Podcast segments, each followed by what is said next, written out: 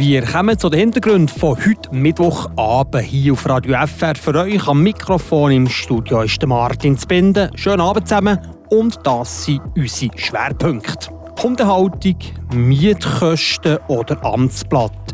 Was ändert sich das für 2024 im Kanton Fribourg? Wir haben die Antwort. Rauchen, was früher vielleicht noch als cool hat gelten, ist heute bei den Jugendlichen nicht mehr im Hoch. Und wir haben den Flammenwerfer zum Start ins neue Jahr von Gotteron für euch parat. Das sind die drei Themen jetzt in den Hintergründen des Tages. Die Region im Blick. Was ändert sich für das 2024 im Kanton Freiburg? Hundehaltung, Mietkosten oder Amtsblatt?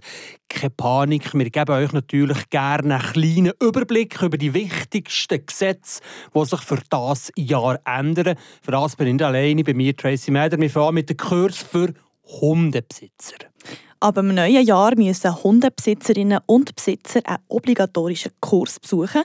Das betrifft aber nur Personen, die in den letzten zehn Jahren keinen Hund mehr hatten. Alle, die zum ersten Mal einen Hund suchen, müssen auch noch einen praktischen Test absolvieren. Für den hat man eineinhalb Jahre Zeit. Von den Vierbeinern zurück zu uns Menschen im Bereich Mietkosten gibt es dann auch mehr Transparenz. Genau, wenn man eine Wohnung sucht, hat man jetzt das Recht darauf, die Mietkosten der vorherigen Mieter zu erfahren. So soll verhindert werden, dass missbräuchlich die Miete erhöht wird. Bleiben wir doch gerade im Bereich Wohnen. Neu wird man jetzt auch weniger besteuert beim Verkauf von einem Eigenheim.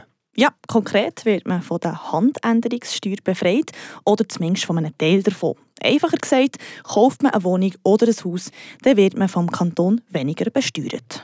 Und am Freitag kommt es jeweils raus, nämlich das Amtsblatt. Was gibt es da Neues? Für alle Neugierigen, die wissen wer im Dorf Gebäude baut, ob der Nachbar einen Hühnerstall plant oder wer das Haus neben der Kille kauft, All diese Antworten gibt es ja im Amtsblatt, eben jeden Freitag. Und das wird künftig online kostenlos verfügbar sein und nicht mehr kostenpflichtig wie bisher. Und kostenlos gibt es bei uns auf Frapp alles, was wir hier besprochen haben, zum Nachlesen. Merci vielmals, Tracy Meder. Rauchen, was früher vielleicht noch als cool gegolten hat, ist heute bei den Jugendlichen nicht mehr hoch im Kurs. Das hat die Befragung vom Blauen Kreuz Bern Solothurn Fribourg gezeigt. Trotzdem sind viele Jugendliche noch nikotinabhängig, weil sie konsumieren das Nervengift einfach in den anderen Formen. Patricia Regelin, was machen denn die Jugendlichen statt Rauchen? Ja, andere Nikotinprodukte konsumieren. Beliebt sind Vapes, E-Zigaretten, Snus oder Schnupftabak. Im Vergleich zum 2022 haben die 13- bis 17-Jährigen letztes Jahr weniger Zigaretten geraucht und dafür mehr gesnuset und gewapet. Dass sie nicht mehr so viel rauchen, ist ja an sich gut, aber die anderen Sachen sind auch nicht gerade gesund. Was schadet der Gesundheit am meisten? Das lasse ich gerade Experten vom Blauen Kreuz selber erklären, Markus Wildermuth. Ja, das ist schon ganz klar zu rauchen. Sei das äh, Zigaretten oder auch Shisha oder andere Produkte, die man tut, explizit rauchen, die verbrannt werden. Aber eben auch die anderen Sachen sind gesundheitsschädlich. Snus greift das Zahnfleisch an und bei Vapes ist vor allem die Flüssigkeit, die verdampft, giftig. Ja, und warum sollen die neuen Nikotinprodukte plötzlich beliebter sein als Zigaretten? Auch dazu hat der Markus Wildermuth eine Theorie. Ich denke, da ist sicher eine grosse Präventionsarbeit geleistet worden. Das Bewusstsein auch schon bei den Jungen, wie schädlich das äh, zu rauchen ist stinkt natürlich auch. Und da äh, haben wir eben den umgekehrten Schluss, dass eben die anderen Produkte in dem Sinn als auch gesünder verkauft werden, was zum Teil ja auch stimmt, aber ja auch nicht von 100 Prozent. Und sie werden natürlich auch viel, viel mehr beworben, sei es Social Media Kanal. Und sie sind auch sehr schön so ausgerichtet, dass es eben die Jungen anspricht. Weil sie eben so harmlos aussehen und in kunterbunten Farben daherkommen, sind sich viele Jugendliche gar nicht bewusst, dass auch diese Sachen abhängig und süchtig machen.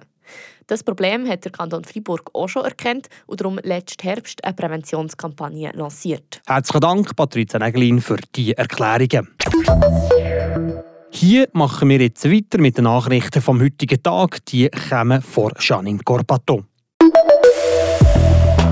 Letzte Nacht sind zwei Männer in ein Schmuckgeschäft in Domdidier eingebrochen. Wie die Kantonspolizei Freiburg mitteilt, schlugen die Männer gegen halb zwei Uhr morgens das Schaufenster des Geschäfts ein. Demnach seien sie mit Schmuck im Wert von mehreren tausend Franken davongekommen. Die Männer flüchteten noch vor dem Eintreffen der Polizei zu Fuß. Die Kantonspolizei Freiburg fandet nach den flüchtigen Männern und sucht nach Zeugen. Die Kantonspolizei Watt konnte einen Räuber festnehmen. Letzten Samstag hatte der Unbekannte eine Postfiliale am Bahnhof in Yverdon-les-Bains überfallen. Mehrere Hinweise aus der Bevölkerung führten die Polizei schließlich in ein Hotel. Dort konnten sie den 69-jährigen Rumänen festnehmen. Der mutmaßliche Täter, ohne festen Wohnsitz in der Schweiz, gestand seine Tat gegenüber der Kantonspolizei und wurde festgenommen. Im Kader der Powercaps gibt es für die restliche Saison einen Wechsel. Wie der Club mitteilt, verlässt die kanadische Außenangreiferin Tana Fayette im gegenseitigen Einvernehmen Volley Düdingen und wechselt zu Dynamo Bukarest nach Rumänien. Im Gegenzug verpflichten die Powercats die Amerikanerin Caroline Move. Die 23-jährige Außenangreiferin ist 1,83 Meter groß und spielte letzte Saison beim Team der Texas University.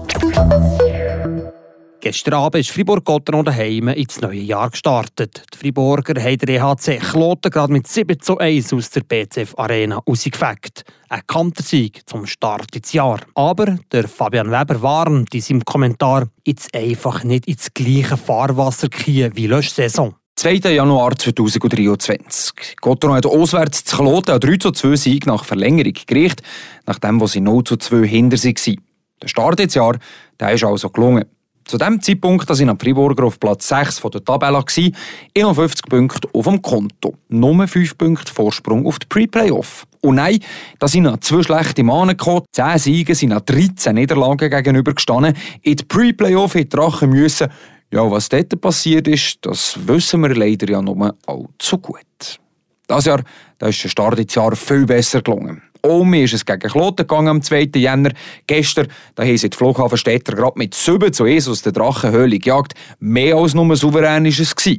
Auch in der Tabelle da sieht es auch besser aus. 66 Punkte haben sie. Mit so vielen Punkten wären sie letztes Jahr zum gleichen Zeitpunkt sogar auf Platz 1 gewesen.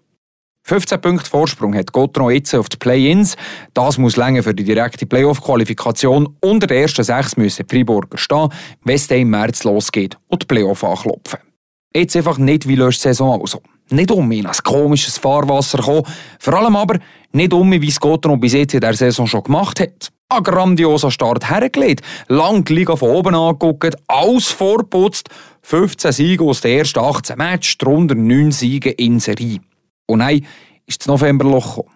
Zwei Siege aus neun Spielen von Ende Oktober bis Ende November. Die Drachen die haben sich aber um mich gefangen, haben um die Joshi-Flughöhe gefunden. Der Dezember war stabil und der Jänner der hat ja schon mal grandios angefangen. Aber eben, wie gesagt, jetzt so weiterziehen, die Playoff so schnell wie möglich fixen und ein parat sein, wenn es heiß kommt. Momentan mache ich mir überhaupt keine Sorgen. Was Gotron diese Saison zeigt, ist super solid, ja stark sogar. Einfach der November, der macht noch ein Kummer. Ich hoffe, dass das vermaledeite Novemberloch die Baustelle vom Jahr war, dass jetzt kein Loch mehr kommt, und zwar bis am Schluss nicht. Da sind wir am Schluss von der heutigen Hintergrund vom Tag. Für euch im Studio der Martin Spinde. Im Namen vom ganzen Team sage ich euch merci vielmal fürs Zuhören und Lesen auf Frapp. Habt nach Sorge Ade zusammen und einen schönen Abend. Das bewegt heute Freiburg. Freiburg aus seiner Geschichte. Ging auf frapp.ch.